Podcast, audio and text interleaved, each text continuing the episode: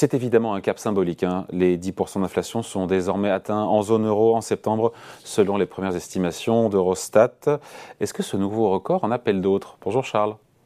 Bonjour David. Charles Sana pour euh, le site Insolencia. Je me rappelle, euh, il y a quelques mois, il y a de longs mois, vous aviez parlé d'une inflation à 10%. C'était bien avant la guerre en Ukraine, mais tout de même, euh, on a cette inflation à deux chiffres. et c'est une première en zone euro.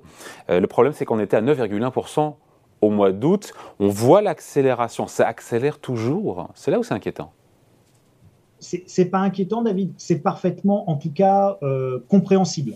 Et moi, je m'inquiète des choses que je ne comprends pas les choses que je comprends ne m'inquiètent pas.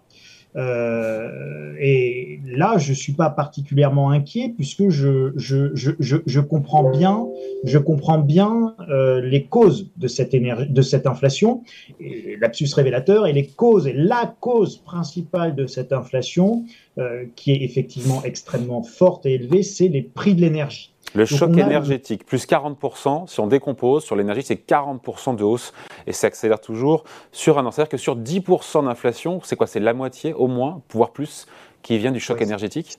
C'est plus de la moitié, David. On a dans, ce papier d'Eurostat, il fait deux pages et j'invite vraiment euh, tous nos auditeurs et nos spectateurs à aller le télécharger. Ils tapent euh, chiffre inflation Eurostat sur leur moteur de recherche. Ils arriveront directement à la source officielle et donc, ils pourront voir effectivement le détail euh, très précisément euh, de ces chiffres d'inflation, catégorie par catégorie, avec évidemment l'énergie qui est en premier. Ce qu'il faut savoir, c'est que hors énergie, hors tabac et hors euh, alcool, alors tabac et alcool, c'est très différent parce qu'il y a un poids des taxes qui est très important. Donc, hors tout ça, l'inflation n'est que de 4,8%.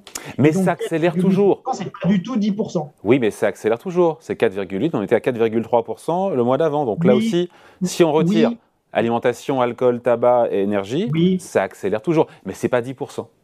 Non, mais c'est non seulement c'est pas 10%, et il faut bien se rendre compte que dans l'accélération de ce qui va continuer à monter, vous avez évidemment les prix de l'énergie. C'est-à-dire que ce qui fait que ce prix euh, hors énergie monte quand même, cette inflation hors énergie monte quand même, c'est que c'est pas parce que on ne compte pas dedans le prix euh, du kilowattheure de gaz ou d'électricité que dans ce taux d'inflation là, on ne prend pas en compte la production de biens et de services qui eux-mêmes sont obligés d'augmenter leur prix parce que euh, les prix de l'énergie augmentent. Pardon Charles, il y a un truc que je ne comprends pas. Euh, le pétrole, on est quoi? On a 85 dollars le baril. On était au début de la guerre en Ukraine euh, à 130 et pourtant on a toujours 40% de hausse de prix de l'énergie sur un an. Comment on explique ça? Vous avez 30% de, on achète notre, notre pétrole en dollars et vous avez à peu près globalement 20 à 30% de baisse de l'euro par rapport au dollar. Donc si vous voulez l'effet taux de change, euh, est désastreux sur notre facture énergétique. Et ça se voit bien d'ailleurs dans la balance commerciale européenne qui est en train de se dégrader, euh, la balance commerciale de la zone euro est en train de se dégrader à une vitesse absolument euh, jamais vue. Bon, Charles, vous qui comprenez tout ou presque, c'est bien, c'est le rétroviseur. Maintenant, sur devant, qu'est-ce qui se passe? Est-ce qu'on se dit qu'on est proche du pic en zone euro avec 10% d'inflation? Il faut être modeste, on n'en sait rien de quoi ça va dépendre? Qu'est-ce qu'on voilà, qu'est-ce qu'on sait, qu'est-ce qu'on ne sait pas Alors, qu'est-ce qu'on peut on deviner sait, David, On sait, on sait. Alors, je ne peux pas vous dire, euh, on est au pic ou on n'est pas au pic. Si, en fait, je peux vous le dire. Je peux vous dire qu'on n'est pas encore au pic de l'inflation, parce qu'on n'est pas au pic des prix d'énergie. Donc, si on se pose la question, qu'est-ce qui fait qu'on a de l'inflation à 10% C'est les prix d'énergie. Qu'est-ce qui fait que les prix de l'énergie montent? C'est la guerre en Ukraine, c'est la chute de l'euro, d'accord? Vous avez, vous avez plusieurs phénomènes. Vous avez évidemment la guerre en Ukraine, mais vous avez aussi la baisse de, l'euro. Et donc, tant que ces éléments-là ne disparaissent pas, vous n'avez pas de raison de casser votre spirale inflationniste. Oui, mais euh, encore une fois, pardon, Charles, je me répète, on est à 85 dollars le baril. Je sais qu'il y a un effet change, j'ai compris, entre l'euro et le dollar. On l'a largement commenté ici et ailleurs. Mais je, encore une fois, les, les, métaux, beaucoup de métaux précieux se sont retournés, beaucoup de matières premières aussi. Alors, ce n'est pas le cas, encore une fois, de l'électricité ou du gaz. Mais quand même, on a du mal à comprendre que cette composante énergie pèse toujours autant et accélère, alors qu'on a le pétrole qui est largement sous les 100 dollars. Hein. Mais parce qu'aujourd'hui, l'essentiel de votre production euh, électrique en, zone euro, enfin en Europe au sens large, euh, c'est pas fait avec euh, du diesel dans un groupe électrogène. C'est fait avec, pour l'industrie allemande, du, du, gaz russe. Aujourd'hui, vous avez l'industrie allemande qui est tout simplement en train de s'éteindre et de cesser de produire. L'industrie allemande qui cesse de produire, c'est les exportations de la zone euro qui sont totalement menacées et donc qui s'effondrent en fait.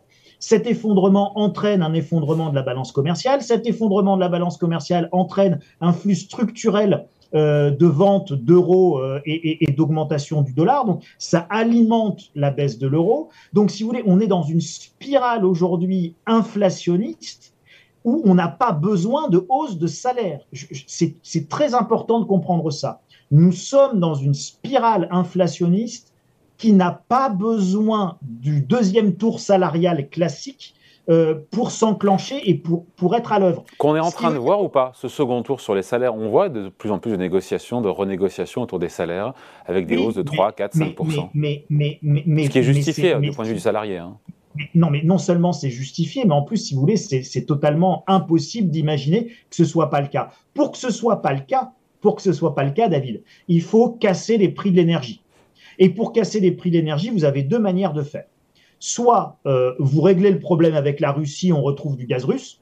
Bon, mais ça, c'est pas à moi de. Là, je suis pas en train de vous dire faut faire ci ou faut faire ça. Je vous dis, vous avez les. Je, vous donne les différentes possibilités. Soit on fait la paix avec la Russie, on retrouve du gaz, les prix baissent.